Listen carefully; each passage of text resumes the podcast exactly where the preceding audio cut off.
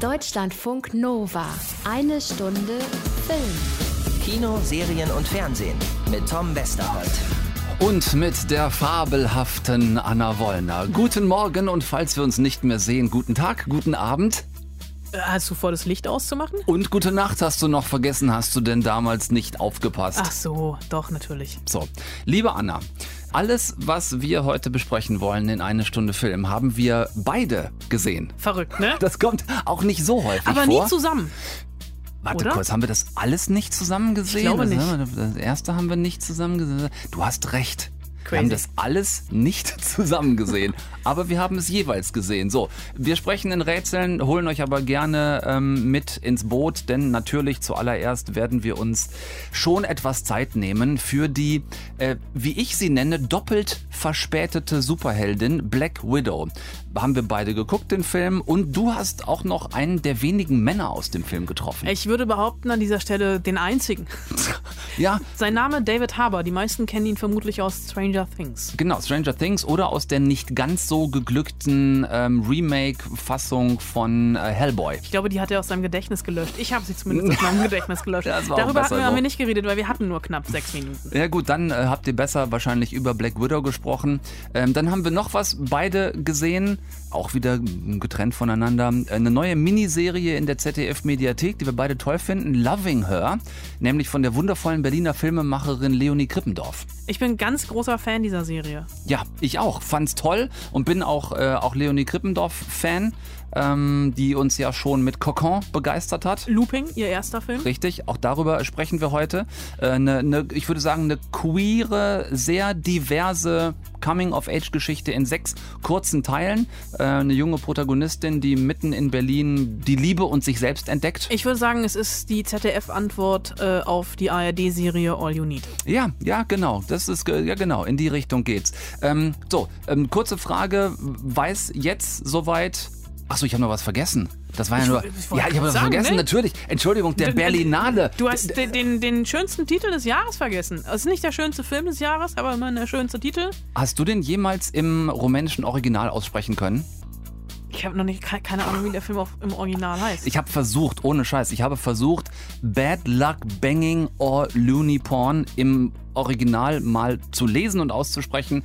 Es hat nicht funktioniert. Es ist der Berlinale Gewinner dieses Jahres. Und der startet diese Woche auch in den Kinos. Und natürlich wollen wir in den auch nochmal gemeinsam reinschauen und drüber reden. Ich hoffe, es weiß jetzt jeder soweit über alles Bescheid. Du weißt nicht alles über mich. Ich habe viele Leben gelebt. Oha. Deutschlandfunk Nova. Du weißt nicht alles über mich. Ich habe viele Leben gelebt. Bevor ich ein Avenger wurde, hatte ich nichts. Hab ich Fehler gemacht. Irgendwann muss man sich entscheiden. Willst du sein, wie die Welt dich sieht?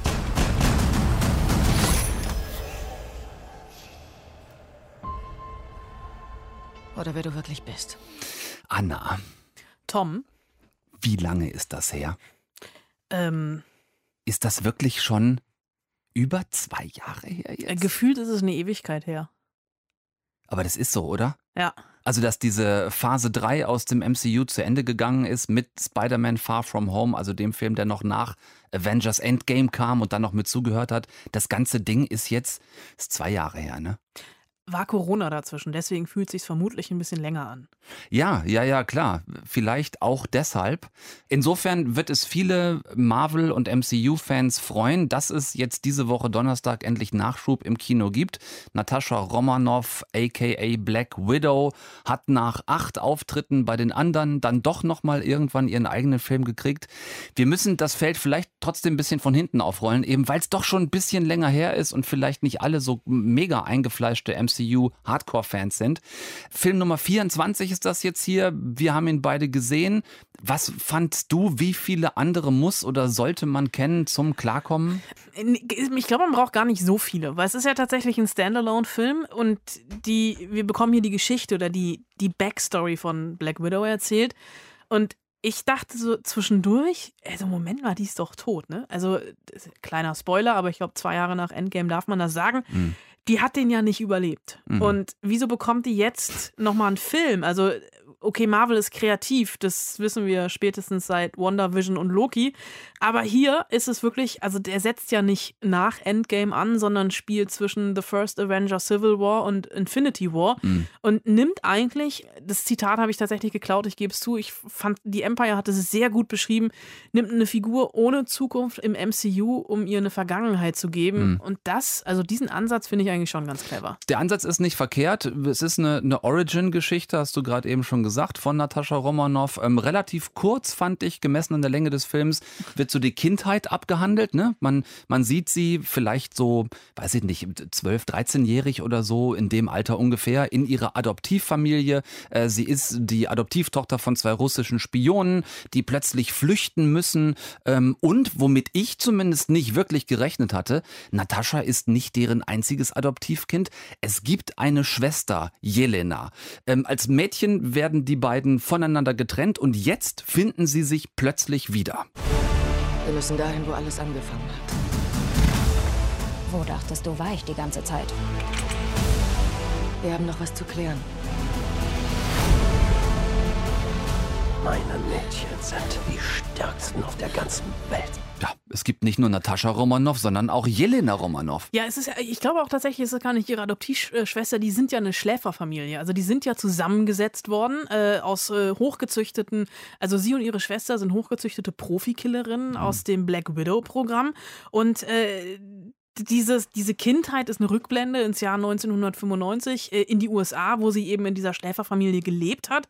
Und äh, die müssen fliehen. Da haben wir dann auch direkt die erste Action-Szene. Und dann ähm, kommen sie jetzt nochmal zusammen, diese Fake-Familie. Also wir haben einmal Jelena, großartig gespielt von Florence Pugh, die eigentlich für mich die Entdeckung des Films ist. Mhm. Also ich fand die auch schon in Little Women ganz toll etc. Und äh, dann haben wir die Biowissenschaftlerin äh, Melina, gespielt von Rachel Weisz und ähm, den sowjetischen Gegenentwurf zu Captain America, nämlich Red Guardian, der von äh, David Harbour gespielt wird, Ja. der so ein bisschen der, der, der Comic Relief in diesem Film ist, weil der hat die meisten Lacher auf seiner Seite. Ja. Und die müssen sich jetzt eineinhalb Jahrzehnte später, nach ihrer Flucht aus Amerika, zusammenraufen, um dieses Red Room-Programm final auszuschalten, die eben diese Black Widow-Profikillerin, die ja so ein bisschen was von Jason Bourne haben, Ja, natürlich. Vernichten müssen. Ja, das ist ja grundsätzlich als, als filmische Idee jetzt auch nicht so neu, also nicht so, dass es das noch nie gegeben hätte. Wir könnten da zurückgehen bis in die 80er. Mich würde ein, mir würde einfallen, tatsächlich sowas wie Universal Soldier mit Dolph Lundgren damals. Das war ja im Endeffekt auch schon eine ganz ähnliche Idee. Ähm, jetzt ist das MCU nicht immer unbedingt für seine Tiefgründigkeit bekannt. Hier versucht man durchaus so ein paar psychologische Tiefen. Haben die bei dir funktioniert, frage ich mal vorsichtig. Tatsächlich äh, besser, als ich am Anfang dachte. Ich bin so ein bisschen mit Bauchschmerzen in diesen Film gegangen Mhm. und hatte diese Bauchschmerzen auch in der ersten halben Stunde, würde ich sagen. Ja. Weil gerade die Action-Szenen, also diese erste Flucht, die war schon ganz geil. Zwischendrin gibt es eine große Prügelszene in Budapest. Das war für mich so ein bisschen Atomic Blonde für Arme. Äh, da habe ich irgendwie gedacht, hab ich, da, da haben die den gleichen Hinterhof genommen, Das gefühlt. stimmt. Ne? Nur, dass halt irgendwie dieses Treppenhaus fehlt. in Wo war Charlize Theron? ja, die, die konnte nicht. Die haben wir heute gesehen in Fast and Furious. Richtig. Aber trotzdem, also dieser Film hat trotz seiner Action ähm, relativ in Anführungsstrichen auch fürs MCU schwere Themen. Es geht einfach auch um den Umgang mit Schuld, wo äh, jede Familie anders mit umgeht. Es geht um Familie und es geht um Trauer. Wir hatten unsere Anweisungen und wir haben unsere Rollen gespielt. Es war nun mal nicht echt. Für mich war das echt. Für mich warst du einfach alles. Ja, hi- hier hören wir schon so ein bisschen diese Schwesterbeziehung raus. genau. Und äh, um diese Themen oder diese Ansätze oder die, die, die äh, Überwältigung hat jeder seinen eigenen Ansatz, um damit klarzukommen. Und Ja. natürlich ist diese Action irgendwo zwischen Jason Bourne, James Bond und dieser üblichen Hau drauf Krawum-Action der Marvel-Filme. Gerade das große Finale. Da wusste ich jetzt gerade nicht, in welchem MCU-Film ich Das gefangen bin. Hätte auch eine Szene heute aus Fast and Ja, Furious das war 9 so ein sein bisschen und können. täglich grüßt das Murmeltier. Ehrlich. Es fällt einfach von oben irgendwas runter und alle sind kaputt. Richtig. Aber, jetzt kommt das große Aber. Die Positiv. Das, Entschuldigung, an dieser Stelle in eine Stunde Film hat gerade meine Armbanduhr versucht, sich einzuschalten, weil sie sich angesprochen gefühlt Als hat. ich Fast and Furious gesagt habe? Ja, möglicherweise. Wir werden Okay. das ist schön auf jeden Fall. Ich ja. mache einfach weiter. Mach du, ich mach die mal aus und äh, mach Wir haben gerade einen Lacher und wir haben auch im Kino gelacht, weil Black Widow sehr trockenen Humor hat und den bringt vor allem der Red Guardian rein. Als ausrangierter Superheld im russischen Knast. Mhm. Ähm, David Harbour sehr, sehr aufgedunsen, sehr, sehr behaart an der einen oder anderen Körperstelle. Und Regie hat Kate Shortland geführt, das muss man an dieser Stelle auch erwähnen. Die erste Frau, die bei Marvel hinter die Kamera durfte. Und Shortland kommt aus dem Independent-Filmbereich und das merkt man Black Widow einfach an, weil ganz viel mit der Handkamera nah an den Protagonisten ist und das eben ihr vertraute Themen sind. Sie hat ja zum Beispiel Lore gemacht. Ja. Ähm, und da, da finde ich dann, da hat Kevin Feige dann doch wieder irgendwie Eier in der Hose gehabt, dass Kate Shortland so einen Film machen durfte. Das definitiv. Ähm, Finde es interessant, dass du das gerade angesprochen hast mit dem äh, nah an der Handkamera oder mit der Handkamera nah an den Protagonistinnen und Protagonisten. Ich habe teilweise das Gefühl gehabt, dass sie so nah dran ist, dass sie dann für die ein oder andere Action-Szene richtig aufreißen musste. Dass du plötzlich wie so Das ein ist kein Kammerspiel. dass du, genau, dass, dass du einfach zwischendurch mal so diese irren Kameraaufrisse hast, wo dann plötzlich wieder die ganze Szene zu sehen ist, weil sich wieder irgendwie a bunch of women wirklich anständig gegenseitig auf die Fresse haut. Du darfst zuerst dein Fazit zu Black Widow. Am Anfang war ich skeptisch, mich hat der Film dann aber gekriegt, als ich erkannt habe, dass er durchaus einen feministischen Ansatz hat, weil wirklich im Mittelpunkt diese Beziehung der beiden Schwestern spiel, steht, also Scarlett Johansson und Florence Pugh und Black Widow tatsächlich nicht sexualisiert wird. Also nicht so sexualisiert, wie sie in den ersten Auftritten noch war, im engen Lack- und Lederanzug. Und wenn ich irgendwie jetzt rückblickend auf die, an den ersten Auftritt von ihr in Iron Man 2 denke, äh, kriege ich als Frau das Kotzen. Ja. Und es ist tatsächlich hier ein Film über Frauen, die Frauen helfen. Und dann, das hat Kate Shortland auch in Interviews gesagt, ist sie tatsächlich so ein bisschen beeinflusst von Me Too und Time's Up. Also, äh, weil auch in der, in der Superheldenwelt so die sexistischen Strukturen angeprangert werden. Es ist äh, für Black Widow, finde ich, eine gelungene Abschiedsrunde, die wir jetzt nicht unbedingt gebraucht haben. Aber hoffentlich äh, die Startrampe für neue Heldinnen im Marvel Cinematic Universe. Und ich habe mir nach dem Film das Antlitz von Florence Pugh auf die linke Arschbacke tätowieren wollen und das natürlich nicht getan. Ja, du hast es dir auf die linke Arschbacke gedacht, wahrscheinlich. Unterschreibe ich. Ähm, ich würde noch hinzufügen, dass ich mir gewünscht hätte, dass sie sich nicht zu so einem krassen Übergewicht, habe ich zumindest so empfunden, auf diese Female Action Scenes konzentriert hätten, sondern dass die, weil sie nämlich wirklich gut sind und weil sie glaubwürdig sind, dass man die ein bisschen organischer und selbstverständlicher, also ein bisschen natürlicher in die Geschichte eingewoben hätte, dann wäre es für mich wirklich noch mehr Female Empowerment gewesen, als wenn man in jeder Prügelszene nochmal extra das Spotlight einschaltet und mit der ganz großen Lampe drauf leuchtet, wenn sich die Ladies da durch die Gebäude prügeln. Ähm, denn dass sie das können, steht einfach außer Frage und das nur nochmal am Rande. Es nervt mich bei Male Characters genauso, wenn du so, so einen Fokus hast auf einer Action, die sowieso schon da ist. So, finde ich, braucht man nicht. Und, das meinte ich vorhin mit der verspäteten äh, Superheldin, mir ist der Film zu spät dran. Für die Corona-Verzögerung kann der jetzt nichts, aber auch das Originaldatum 30.04.2020 fand ich war zu spät, denn da hatten wir längst Captain Marvel und vor allem äh, Wonder Woman schon längst gesehen. Und wenn der Film schon zwischen Civil War, äh, Ragnarok und Infinity War spielt, dann hätten sie ihn, finde ich, auch am besten dahin getimed. Das hätte ich organischer gefunden. Du hast es angesprochen, ne? Black Widow ist nicht mehr. Wir wissen das alle.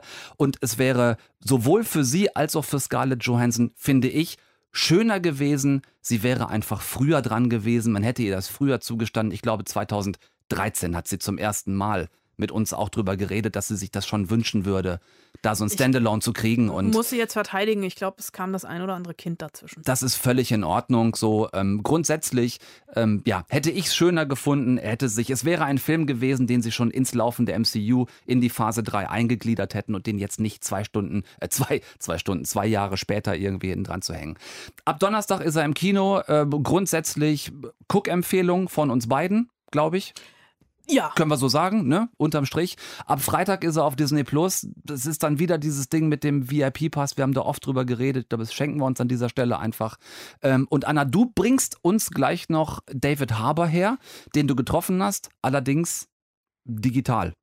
Ich freue mich auf den Tag, wo ich das nicht mehr sagen muss. Oh Gott, ich mich auch. Aber ihr habt gezoomt. Ja. Deutschlandfunk Nova. Eine Stunde Film. Also so ein bisschen cool stelle ich mir das schon vor irgendwie, ne? Also du bist so als Schauspieler, jetzt in dem Fall absichtlich männlich, nicht gegendert, an so einem Actionfilmset, also so richtig fetter Action-Blockbuster von Marvel.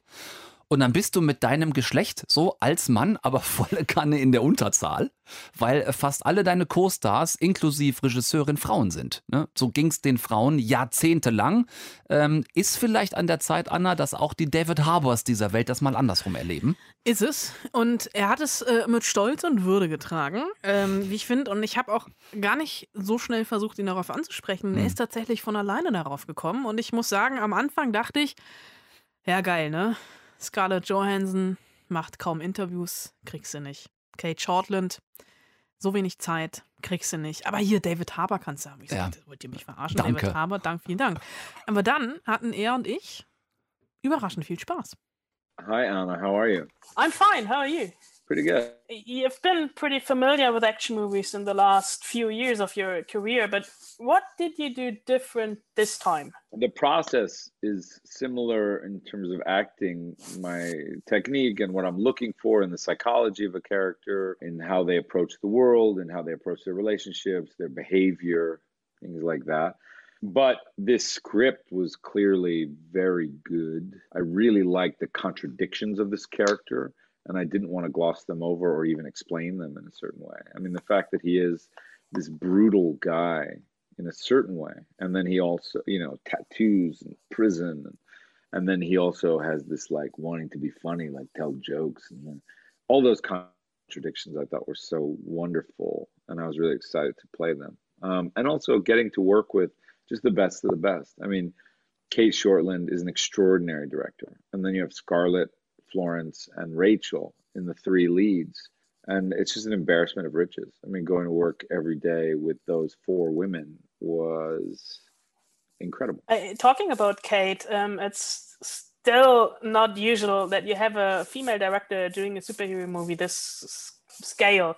How would you describe her work? I don't use the term lightly either. I really think she's quite brilliant. She's a deep soul, and uh, it's a hard thing I think on a Marvel movie to be that because there's a lot of pressure to make your days. There's a lot of pressure to live up to the previs that a bunch of guys in a room have come up with. And I think you really do feel this voice of a director who knows how to tell coming of age stories of women um, in a way that a male director or other directors in general just wouldn't be as sophisticated at. One thing which is outstanding as well, I think, um, are the topics the, the film is dealing with, like family guilt and also feminism, having uh, yeah. four female um, heroes here, which is also rare in the superhero movie business. Um, how did you all together work on these topics? First of all, it was just really nice to be not have a bunch of guys in charge like uh, you have four women in charge. I was the fourth on the call sheet. So you have Kay Shortland, you have Scarlett, Florence, and Rachel as the top three.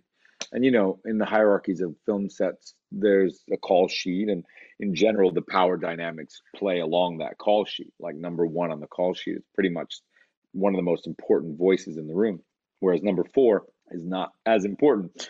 And I really like that. I liked being not the first person listened to. I'm a tall, big, white guy. And a lot of times in rooms, I am paid attention to in a certain way. And in that room, it was very much like, I'd like to hear what the women have to say, David. that was like, oh, okay. Uh, I really, I really liked it. It was very different from my experience in film. And so a lot of the work for me was personal.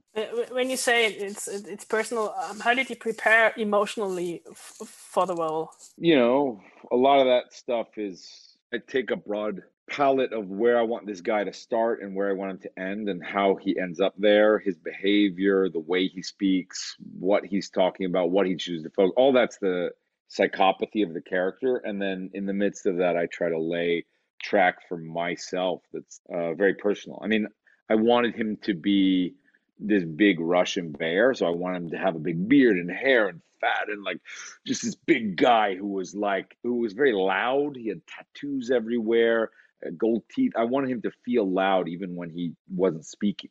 I want him to smell bad. You know, like I want him to just like resonate with a with the story. And be, the reason why he was resonating with that was because he was so guilty. And a lot of times, the way people deal with guilt is they bluster and they go too far forward. And that's what I wanted him. So for me, the personal work becomes about my own feelings of, you know, bluster and why I need to bluster. There's one last thing I'd like to talk to you about. Uh, how did it feel to be in the suit for the first time? like amazing. Like you feel like a kid. You really do feel like a kid. They wheel this thing out and they have it on a thing and you just like they give you test garments to wear, but then once finally put together and you try it on, it feels well, you need about four people to put it on you. But once it gets on, it feels so good. You look in the mirror and you feel I feel like, you know, I feel like a superhero. Did you keep it? Or one version of it? I wish. I don't know. I I they it costs they cost so much money. I heard they cost more than like luxury automobiles, each one of those things. So I don't think I'm worth that much to Disney. I think the suit's worth a little more. ich glaube überhaupt niemand ist Disney so viel wert, oder? Wie so ein Anzug? Ja.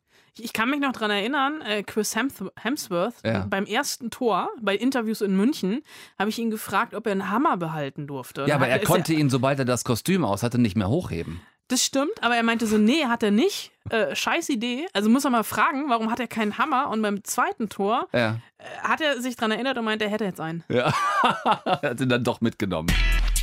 Deutschlandfunk Nova. Eine Stunde Film. Ich weiß nicht, vielleicht, vielleicht wird es funktionieren, aber wir, wir lassen es lieber. Anna hat gerade gefragt, ob wir nochmal meine Armbanduhr mitreden lassen sollen. Aber ich, ich möchte das nicht. Okay. Bereit für eine emotionale Reise? Ich kann ja irgendwie nicht aufhören, an sie zu denken. Ich war einfach nur völlig verknallt. Dahin, wo es wild und schön war? Meine Sonnenbrille vergessen. Ich kann mich erinnern, Anna, dass wir da vor einiger Zeit mal im Büro drüber gesprochen haben. Dann habe ich das aber so ein bisschen wieder aus den Augen verloren und jetzt festgestellt, also hier drauf passt nun wirklich klein vielleicht, aber sehr, sehr fein neue Serie in der ZDF-Mediathek von Regisseurin und Autorin Leonie Krippendorf. Ähm, die hatten wir zuletzt schon für ihren Berlinale Film Cocon 2020 sehr gefeiert. Und jetzt hat sie diese sechsmal circa, ich sag mal 12, 13 Minuten, ganz kurze Folgen jeweils äh, rausgebracht. Also so Mini, Miniserie im quasi Handyformat, geht wunderbar auch unterwegs zum Angucken. Ähm, eine, eine queere, diverse Coming-of-Age-Geschichte im studentischen Berlin. Ja, das ist äh, eine, ich äh, nehme es einfach vorweg, weil es ist eine ganz fantastische Serie. Ähm, es geht um Hannah. Die liebt und das ganz unterschiedlich. Und diese Serie ist das Remake einer holländischen Serie, die An Plus heißt. Und es geht um eine junge Frau, Mitte 20 in Berlin, die lesbisch ist und vor fünf Jahren mit ihrer Schul- und Jugendliebe Franzi nach Berlin gekommen ist, um hier zu studieren. Das hat sie mittlerweile abgeschlossen, das Studium Literaturwissenschaften. Und auch die Liebe zu Franzi ist leider zerbrochen. Und äh, im Schlafanzug mit drei Pizzakartons in der Hand trifft sie Franzi zufällig auf der Straße wieder, kurz vor ihrem Umzug in die alte Heimat nach Bielefeld. Ja, es tut mir leid, nach Bielefeld, da will man nicht freiwillig hin. Sie muss allerdings zurück, weil sie zu- in Berlin äh, durch Corona keinen Job bekommt. Und durch dieses zufällige Treffen ausgelöst, fängt sie an, die letzten fünf Jahre und ihre letzten fünf Beziehungen zu rekapitulieren. Und das ist nicht nur eine Reise zu sich selbst und so eine Reflexion, sondern äh, das ist ganz ein ganz wunderbares Kaleidoskop über ganz unterschiedliche Lieben. Ich war zu Hause gelandet und die heißeste Frau der Stadt lag in meinem Bett. Verliebt? Was ist mit deiner Frau? Mit deinen Kindern? Macht ja keinen Spaß, wenn man sich immer nur an die Regeln hält, oder? Das fand ich wirklich schön gemacht, dass es losgeht eigentlich. Also in der ersten Folge, wie du schon gesagt hast, diese Liebe zu Franzi, diese vielleicht auch erste große Liebe, mit der sie damals nach Berlin kam. Von Lena Klenke übrigens gespielt. Von Lena Klenke gespielt. Die einzige auch im Cast, bei der ich auch sofort natürlich wusste, wer das war. Ah, nee, also Emma Drogonova spielt noch mit, ähm, Ja. Karin Hanschewski spielt mit, äh, die Hauptfigur, Banafshe Hormazzi, äh, auch ganz großartig, haben wir auch zuletzt gesehen in Para, glaube ich. Tatsächlich. Ja, gut. Also für mich war Lena so die, das, das bekannteste Gesicht auf jeden Fall von den, von den vielen jungen Gesichtern, die da auftauchen. Und was ich ganz schön fand, war diese, diese Art Gliederung so in einzelnen Kapiteln, dass es losgeht mit der Beziehung zu Franzi, ähm, wo dann auch so ein bisschen die, ja, also erklärt wird, was, was passiert und dann so Folge für Folge eigentlich so einer Beziehung beziehungsweise äh, Affäre gehört. Ne?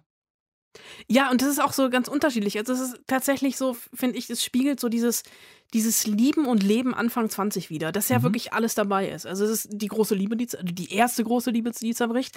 Es ist ähm, eine Affäre, wo sie denkt, oder eine Beziehung, wo sie denkt, sie ist ihr nicht gewachsen. Dann hat sie tatsächlich eine Affäre mit ihrer äh, wesentlich älteren Chefin, die tatsächlich auch Frau und Kinder hat oder Mhm. Kind hat. Und äh, dann ist es auch, auch nochmal eine Liebe, die sie nicht zeigen darf. Ja, ganz genau. Wir haben beide nicht drauf gehört, was die andere zu sagen hatte. Dir das jetzt zu lesbisch oder was? Ja, dann versteck dich doch! Ja, also nicht nur dieses Party Berlin und es, es spielt natürlich schon auch ähm, eine Rolle, die Berliner Clubszene, wie sie unterwegs ist, das Feiern gehen, das sich ausprobieren auf allen Ebenen, also nicht nur auf der Beziehungsebene, sondern auch, was passiert eigentlich so im Berufseinstieg und wie ernst muss man das nehmen, wenn das erfolgreich sein soll. Ähm, und aber halt, wie gesagt, auch diese, diese Themen wie, ähm, ja, ein Coming Out und äh, traut man sich das und, und was passiert, wenn man jemanden kennenlernt, wo zwar äh, Gefühle da sind, aber in dem Fall dann diejenige das nicht so leicht nimmt. Und was diese Serie einfach macht, sie macht überhaupt kein Aufsehen darum, dass es eine, äh, eine queere Serie ist, eine lesbische Serie. Und es ist eine Geschichte tatsächlich, die im deutschen, bisher, im deutschen Fernsehen bisher unerzählt war. Dass es einfach um eine junge Frau geht, die Frauen liebt, aber nie darum, dass sie eben lesbisch ist. Es geht einfach um Liebesgeschichten und die unterschiedlichen Perspektiven darauf. Und die Drehbuchautorin Marlene Melchior, die hat das unter anderem geschrieben, weil sie selbst Vorbilder in ihrer eigenen Jugend in Mainstream-Medien vermisst hat. Das Mhm. kann ich total unterschreiben, total nachvollziehen. Und was Leonie Krippendorf dann daraus gemacht hat, das ist so, äh, ja, es ist halt einfach eine Stunde lesbische Sichtbarkeit im, im, im Fernsehen und ähm, erzählt aber dann auch von einer Generation, äh, für die LGBTQI vollkommen normal ist und deswegen auch überhaupt kein Problem da, davon hat, davon prominent zu erzählen. Und Ganz genau. zeigt aber auch, also diese Serie zeigt auch, also es ist halt schon wieder so versteckt. Ne? Es ist eine ZDF-Neo-Serie, sie ist zwar in der Mediathek. Mhm. Ich habe auch nochmal nachgeguckt, also bei mir zu Hause tatsächlich tauchte die in der Mediathek sofort auf. Sie wird mir empfohlen. Bei mir war es auch so. Äh, und sie zeigt aber trotzdem, dass wir von Normalität, gerade was die Abbildung im Fernsehen oder im deutschen Fernsehen angeht, noch sehr, sehr weit entfernt sind. Du hast eben selber gesagt, lesbische Sichtbarkeit. Und da finde ich, ist diese kleine Miniserie jetzt äh, von der gesamten Machart her quasi der Gegenentwurf zu dem, was ich vorhin bei Black Widow ein bisschen kritisiert habe, weil Leonie Krippendorf das mit einer totalen Unaufgeregtheit macht, finde Ja. ich. Und das, obwohl die sechs Folgen sehr wohl intim sind und streckenweise durchaus auch explizit sind, aber da ist nichts Reißerisches dran. Da wird eben nicht das äh, Spotlight draufgehalten auf irgendeine Form von, von Andersartigkeit, sondern es geht um Selbstverständnis und um, um Erfahrungen. Und ich finde auch, dass die Regisseurin da ähm, nah an den Protagonistinnen bleibt, ja, das, das sagen wir häufiger mal, aber hier, finde ich, hat es transportiert, dass diese Nähe, ähm, dass es oder in dieser Nähe mehr um die Innenschau geht, der Protagonistinnen, als jetzt um das, äh, um das Setting, um das, was drumherum passiert. Das ist wirklich nur Staffage, auch die Berliner Clubszene ist nur Staffage, die wird niemals, äh, erhebt sich niemals über die Hauptdarstellerinnen, ähm, bleibt also alles sehr fokussiert und, und verliert sich nicht. Ähm, und das fand ich, fand ich toll. Erinnert hat es mich ein bisschen, hast du äh, Lovesick mal gesehen? Äh, ne- Nee, Britische, eine britische Serie. Und äh, Lovesick ist für witzigerweise. mich der Film von ähm, dieses Koma-Ding. Aber was noch eine andere? Der hieß, der hieß auch The Big Sick und nicht Lovesick, Ja, fällt mir ja. ein. Diese Profis am Werk. Richtig, genau, genau. Nee, Lovesick, ähm, britische Serie. Ähm, da ging, da war das war es ein männlicher Protagonist. Dylan hieß der, bei dem eine in der allerersten Vor Folge ist er bei beim Arzt und da wird eine äh, Chlamydieninfektion festgestellt und dann muss er quasi zu all seinen Ex-Freundinnen und Ex-Affären, mit denen er halt zusammen Ja. war in den letzten Jahren, um denen das zu sagen, Okay. damit die gucken können, ob sie möglicherweise sich bei ihm angesteckt haben. Und das ist, da war der Aufbau ganz ähnlich. Also Folge zu Folge gehörte dann mehr oder weniger einer Ex-Affäre, einer Ex-Freundin, ähm, noch ein bisschen verwobener das Ganze. Hier ist es halt ein bisschen kompakter und kürzer. Aber toll. Tolle. Ich hätte ewig weiter gucken können. Ja, absolut. Ich habe auch gedacht, also jetzt speziell sechs Folgen, a 13 Minuten, also da sind wir bei, bei nicht mal anderthalb Stunden insgesamt. Ähm, liebe Leonie Krippendorf, wenn du zuhörst, ähm, Anna und ich möchten gerne eine, zumindest eine weitere Staffel. Ich würde gerne mal, also ich sag mal, ich bestelle mal zehn Folgen, a So 22, 23 Minuten pro Folge würde hier gut passen, finde ich. Würden wir drüber reden? Ja, finde ich. Machen wir. Deutschlandfunk Nova. Eine Stunde Film. Also ich wollte den eingangs bestimmt nicht unterschlagen, diesen Film. Dafür finde ich ihn dann doch zu gesprächswertig. Äh, diesen, diesen, da muss ich aufpassen, auf meinen Blutdruck gleich schon zu anfangen. Diesen Berlinale-Gewinner von diesem Jahr. Also wir können ja, wir können ja nicht jedes Mal vorher wissen, Anna, wer den Goldenen Bär gewinnt. Ne, doch, früher konnten wir es, weil es den Berlinale Algorithmus gab und immer ein Film in den ersten fünf Tagen, der morgens um neun gezeigt wurde, gewonnen hat. Gerne auch sonntags. Ich möchte irgendwann, möchte ich gerne mit dir eine Sondersendung machen, nur zum Berlinale Algorithmus. Ja, ich, ich stände, stünde bereit. So, wie, nochmal bitte, welcher Film gewinnt? Ein also unter Dieter Koslik, ja, Ja. bei der Berlinale, hat in den letzten, letzten Jahren immer einen Film ge gewonnen, der in den ersten fünf Tagen, also zwischen Donnerstag und Montag, morgens um neun in der Pressevorführung gezeigt wurde. Das war gerne auch sonntags morgens um neun, wo die meisten noch verkatert im Bett lagen, Yep. weil zumindest für die deutschen Journalisten oder die deutschen Menschen auf der Berlinale am Abend vorher die Party vom Medienboard im Ritz war und die Richtig. meisten es sonntags morgens um neun nicht geschafft haben. Absolut Es war richtig. nicht immer der Sonntag, ja, aber es war, ich glaube, bi- bis auf Touch Me Not, der lief, glaube ich, den habe ich in der Spät-PV gesehen, das heißt, also in der vorgezogenen Tagespresse, das heißt, es war, glaube ich, eine Donnerstag 15 Uhr Pressevorführung, den haben aber trotzdem viele nicht gesehen, weil es ein Dokumentarfilm war. Dann sag mir bitte mal, wie in diesem Jahr, ähm, Oh, ja. wie in diesem Jahr Bad Luck Banging or Looney Porn, ne? Wie da irgendein Berlinale-Algorithmus greifen soll, wenn das einer dieser Filme ist, zu dem wir dann so einen Streaming-Link in diesem Jahr hatten, der ja aber auch immer nur für einen Zeitraum von 24 Stunden gültig war. Also worauf ich hinaus will, ich habe diesen Film im Berlinale-Zeitraum nicht gesehen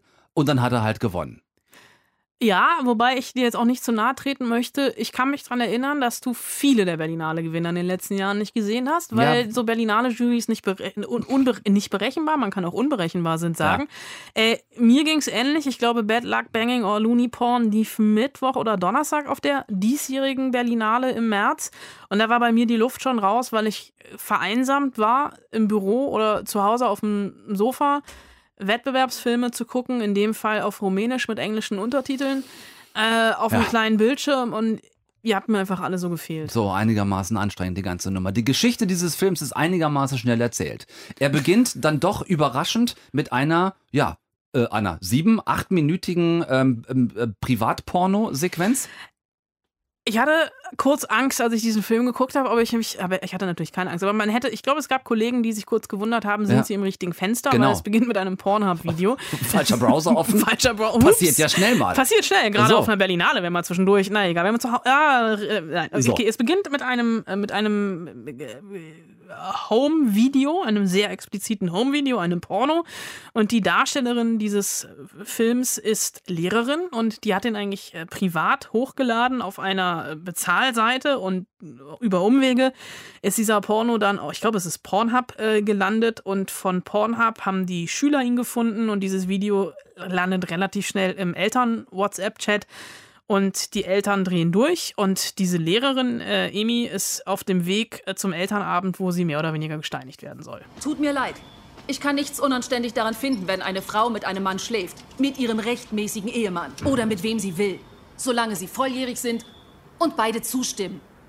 Eugen Celebiu ist mein Mann. Wir haben in der rumänisch-orthodoxen Kirche geheiratet vor einem Vertreter des Klerus. Es ist nicht unanständig zu filmen, wie wir Liebe machen. Also ehrlich, wenn das Liebe machen heißt, bin ich Romeo Fantastik. Ich auch. Oder Milli Vanilli. Hopp, hopp, hopp. Wie heißt es dann, Herr Otto Piano? Wie heißt es dann? Es heißt genauso, wie Sie es auf dem Video nennen. So, was wir jetzt dazu sagen müssen, Anna, das ist einigermaßen wichtig. Wir haben beschrieben, was zu Beginn des Films passiert, nämlich diese, diese Pornosequenz, die, also dieser Dreh, der uns gezeigt wird im Film, wie das Ganze entstanden ist. Und dann haben wir diese, dieses, dieses Tribunal der, der Elternschaft gesehen, was äh, quasi im Garten der Schule stattfindet, also in so einem Gartenteil des Schulhofes, ganz offensichtlich, äh, sehr begrünt inmitten von Bäumen, wo es die ganze Zeit Blätter regnet. Die machen das draußen, weil der Film äh, zur Corona-Zeit gedreht worden ist und auch es einer der wenigen Filme ist, wo die Menschen im alltäglichen Leben, also Mund-Nasenschutz tragen. Ähm, das Problem dieses Films ist, dass zwischen dieser Eingangspornoszene und diesem wirklich, äh, also ganz auch überzogenen Elterntribunal, wo es um Moral und Moralvorstellung geht, dass dazwischen ungefähr anderthalb Stunden vollkommener Irrsinn liegen. Also ohne Scheiß. Ich habe also nach dieser Einstiegsszene dachte ich, oh, okay, bin gespannt, wo das hinführt. Aber dann, äh, dann kommen irrsinnig viele, viel zu lange Schnittbilder, wie unsere Protagonistin ständig irgendwo langläuft. Äh, unter anderem läuft sie an so einem Kinderspielplatz Hüpfburg-Ding vorbei. In Rumänien, wie gesagt, wo im Hintergrund auf Deutsch das Lied 10.000 Mann, die zogen ins Manöver läuft ich das geguckt habe und gedacht habe, wo bin ich denn hier? Ähm, es gibt also zwischen dieser Eingangssequenz und am Ende diesem, diesem Tribunal, dieser quasi moralischen Hinrichtung der Lehrerin, gibt es nichts außer Bildmontagen der rumänischen Gesellschaft, Kultur, Politik. Es gibt Amateuraufnahmen, die reingeschnitten sind. Da geht es unter anderem um Polizeigewalt. Und das aber völlig, völlig willkürlich. Es gibt eine Sequenz im Film, da sieht man so schwarz-weiß Kriegsgräber-Szenen, so rumänische Kriegsgräber mit halb verwesten Leichen drin. Dann kommt ein Schnitt, es folgt die nächste Amateur Porno-Blowjob-Szene, die aber mit der Lehrerin nichts zu tun hat. sondern das ist einfach irgendeine Porno-Blowjob-Szene und dann wieder Cut und es folgt eine Sequenz mit einem alten, schmierigen, christlich-orthodoxen Priester. Da geht es dann also wieder, äh, da geht es dann wieder mal um Moral und, und ich habe, ähm, ich habe verstanden, äh, letzten Endes, dass es ein Film ist, in dem äh, die rumänische ähm, Gesellschaftsform, die ja nun wirklich problematisch ist, dass die breit gefächert angeprangert werden soll, aber ganz im Ernst, für mich war das kein Film mehr. Wenn du, wenn du eine Eingangsszene und eine Ausgangsszene hast und dazwischen hast du eine Bilder- oder Videoinstallation, wird zusammengeschnitten und nur auf Effekt. Ja, aber das ist der Regisseur Radu Jud, der macht sowas und ich finde, also diese Aggressivität, mit der du jetzt gerade über den Film den, den Film kommentierst, das ist so eine Grundaggressivität, die sich auch im Film zeigt, weil einfach auch, glaube ich, dadurch, dass er während Corona gedreht wurde und mhm. alle Masken tragen etc., in der Bevölkerung, äh, auch wenn sie am Anfang so durch die Stadt läuft, also die, die, die Menschen begegnen ihr ja unglaublich aggressiv. Und ja. das ist dann so eine Grundstimmung, die der Film hat, aber die er auch bis zum Schluss hält. Und insofern ist es wirklich tatsächlich ein unglaublich spannendes Zeitdokument, ja. weil er es einfach diese Stimmung im letzten Jahr in einer Komödie auf den Punkt bringt. Aggressivität in der Anonymität. Und das prallt so aufeinander. Und von den Themen her, die verarbeitet sind, wie gesagt, fand ich alles, alles wichtig, hat auch was mit mir gemacht. Aber letzten Endes ich weiß nicht, ich glaube, ich werde ein Fan davon bleiben, dass ein Berlinale-Gewinner für mich eigentlich ein Film sein sollte. Und ein Film ist das für mich in der Form nicht gewesen. Ihr dürft es ab Donnerstag selbst entscheiden, wenn Bad Luck Banging or Looney Porn tatsächlich als Berlinale-Gewinner auch im Kino läuft. Anna, nächste Woche machen wir weiter mit Berlinale. Dann startet nämlich Daniel Brühls Film nebenan. Ah, ich dachte, du meinst Fast and Furious 9. Fast and Furious 9 gewinnt nächstes Jahr auf der Berlinale. Fast and ähm, Furious 10 gewinnt nächstes Jahr die Berlinale. gewinnt nächstes. Ganz genau so mal. Nein, nächste Woche Daniel Brühl bei uns, ähm, gern, gern gehörter Gast und sein Film nebenan. Äh, Anna, für heute haben wir uns genug in Rage geredet. Ähm, ich danke dir. Sehr gerne. Wie jede Woche von Herzen. Äh, und danke euch für die Aufmerksamkeit, fürs Zuhören. Ähm, macht's gut, passt bitte immer noch weiter auf euch auf. Ich werde nicht müde, es zu sagen. Tom Westerholt, Anna Wollner raus für heute. Nächsten Dienstag hören wir uns wieder. Bis dann, macht es gut. Ah, wie ordinär. Deutschlandfunk Nova. Eine Stunde Film. Jeden Dienstag um 20 Uhr. Mehr auf deutschlandfunknova.de.